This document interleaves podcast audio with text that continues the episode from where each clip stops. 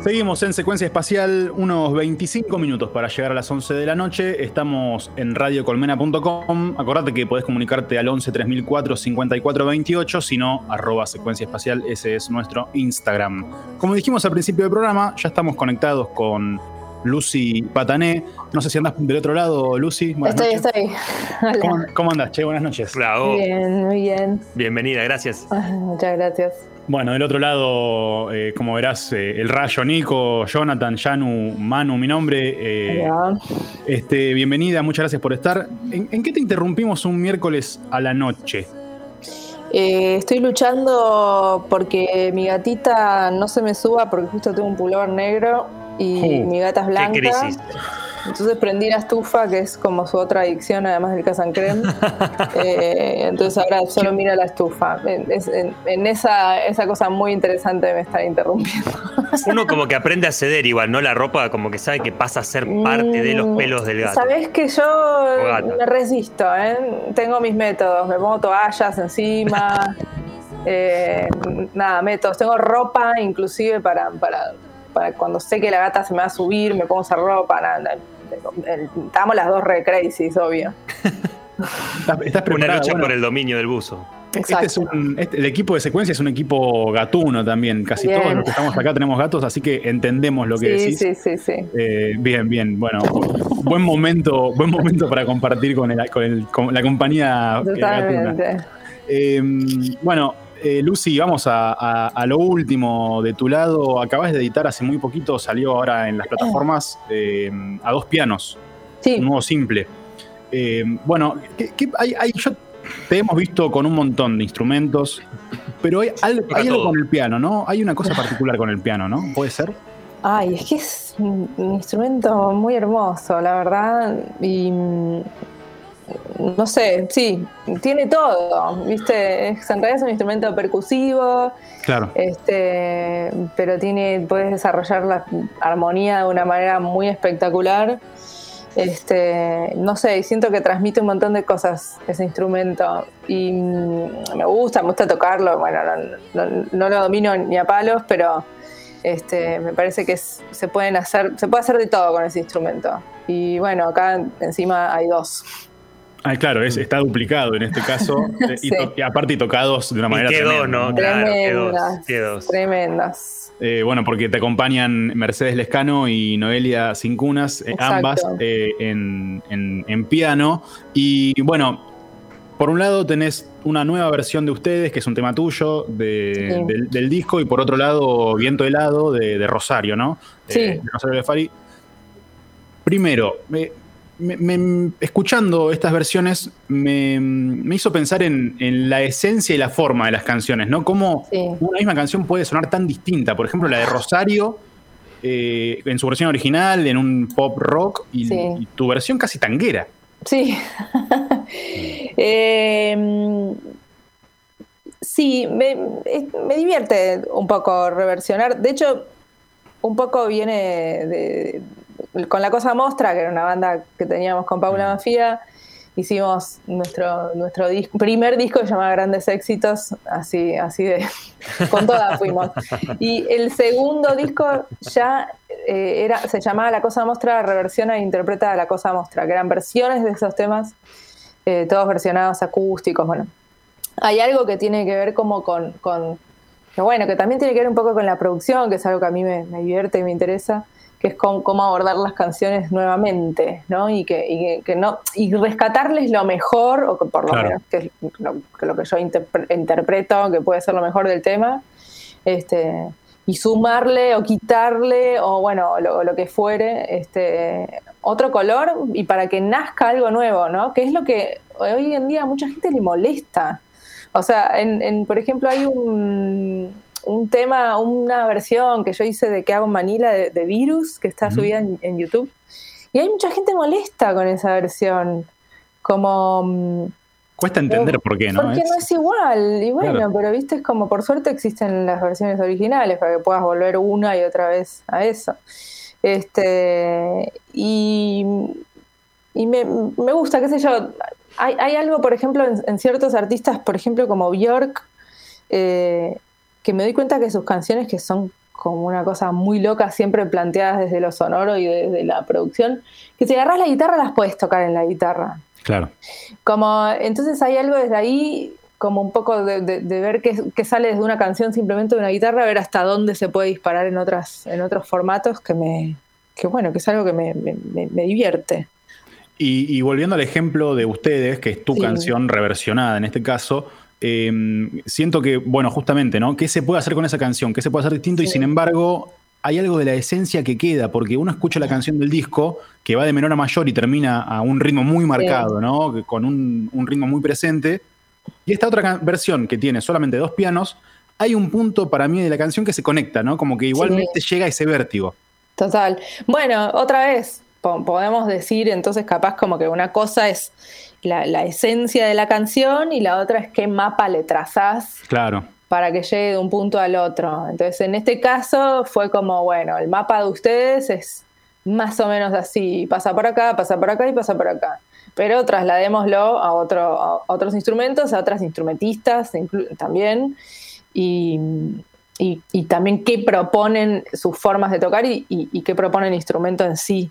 Entonces el tema un poco, la verdad es que también elegí ustedes porque me parecía que era también un poco el más copado para reversionar de ese modo, ¿no? Como que habían otros que son más complejos. Ese me parecía que era a, nivel...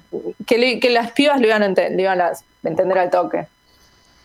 Eh, sin duda así, así, se dio, sin duda se nota. Eh, y bueno, manteniéndonos en el universo piano, en, una entrevista comentaste que eh, te, gustaría hacer una gira por el conurbano tocando pianos, ¿no? Metiéndote en casas con, en casas con pianos. ¡Qué atrevida! Eh, claro, ¿viste? Eh, ¿Quién me golpea la puerta para tocar el piano? Total. Bueno, es una buena idea, ¿no?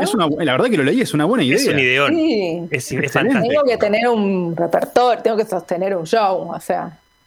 Ahí bueno, ya se pero es un show. bueno, puedo tener o sea. Claro, aparte es doméstico, puede ser una cosa más cortita. Total. Bueno, lo, voy a hacer cuando se pueda un poco. sí, no es el momento. No Andar sin barbijo y esas cosas, vamos, a ver.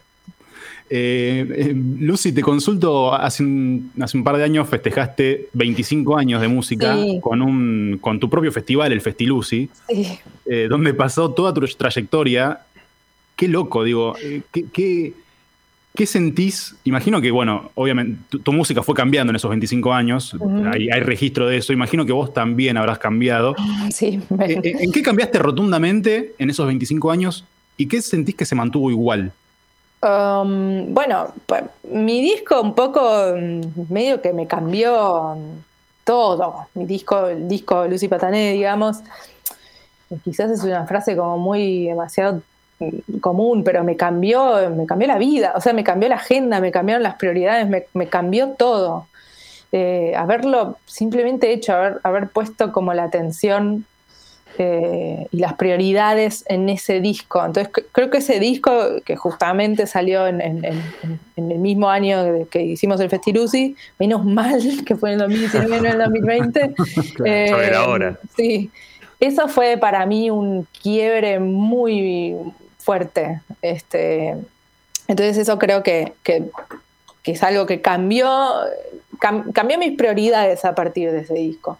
Y lo que quizás puedo seguir manteniendo, que me doy cuenta, es como un poco el interés siempre es mm, lo artístico y, que me guste y que le guste a quien también con quienes lo estoy haciendo. Nunca hay una mirada muy ambiciosa no me sale mucho esa mirada, es como, o la estrategia, todo lo que se teje un poco alrededor, ¿no? De, llevar adelante una idea artística, que a veces hay que hacerlo, eh, para que tampoco te coman los buitres de alguna, manera, de alguna manera, o los, tiburones que andan dando vueltas por ahí en la, entre comillas, industria musical.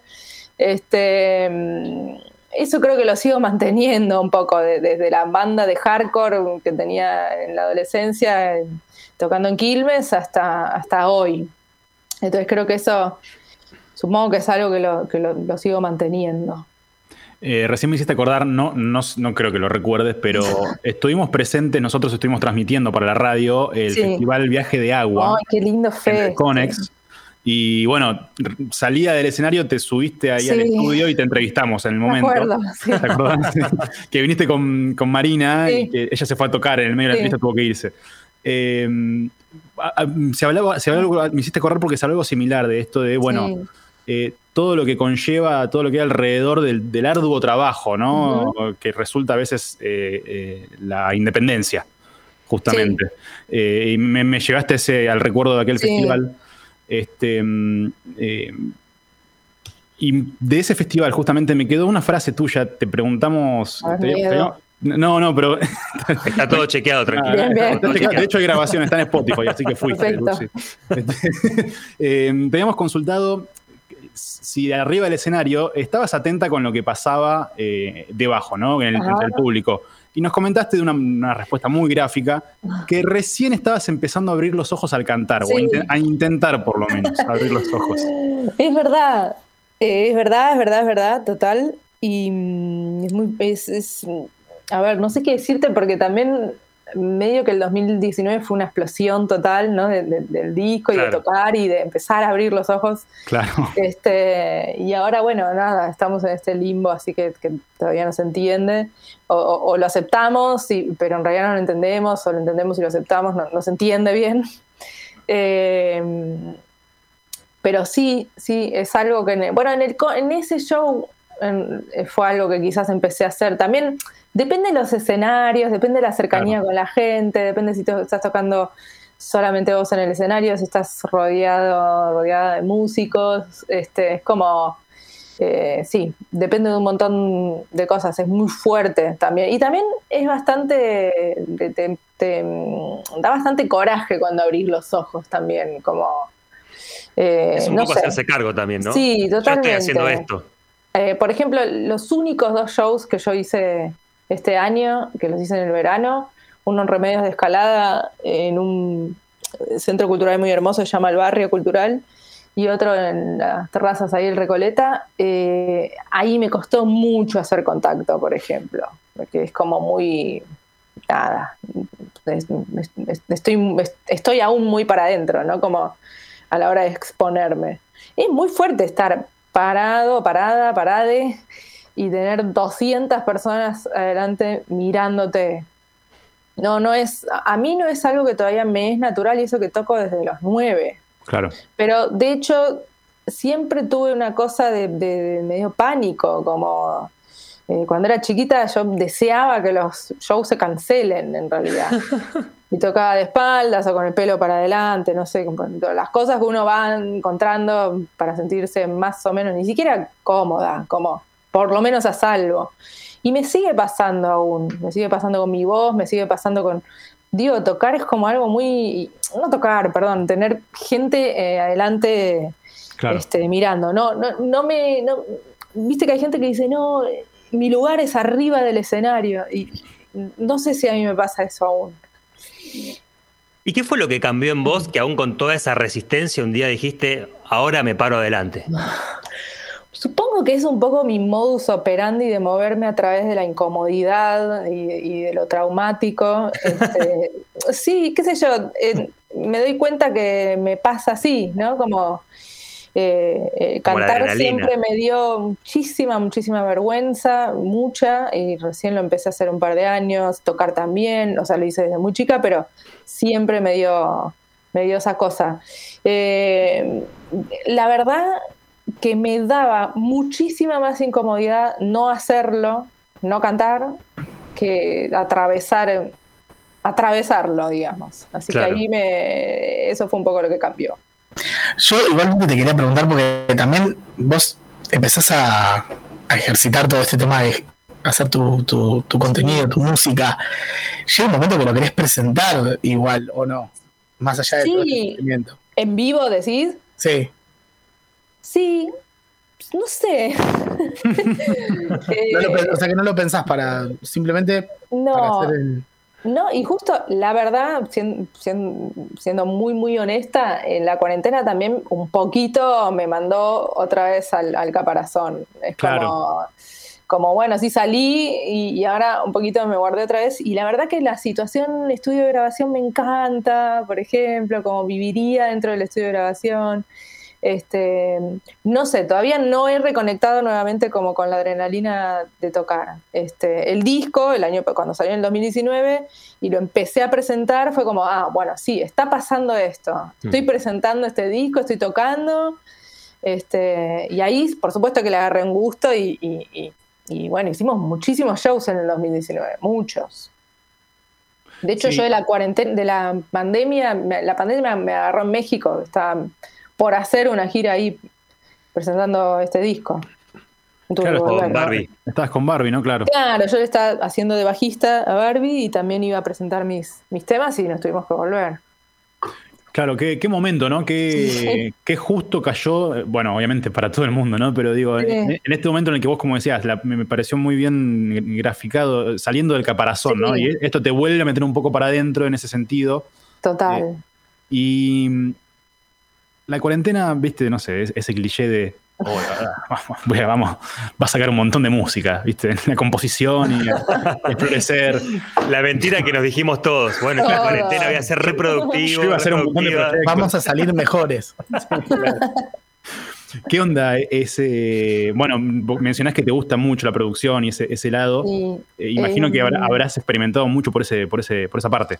Sí, pero componer no, ¿sabes? Me, eh, no tengo mucho para decir. Como Claro. necesito que me pasen cosas, no sé, como necesito salir, con- consumir eh, arte, no sé, como eh, algo, no sé, apoyar el brazo en la barra de Brandon y, y tomarme un vino con alguien y, y- y qué sé yo, algo, no sé. Qué linda imagen. Sí, este, ¿Cómo se extraña eso?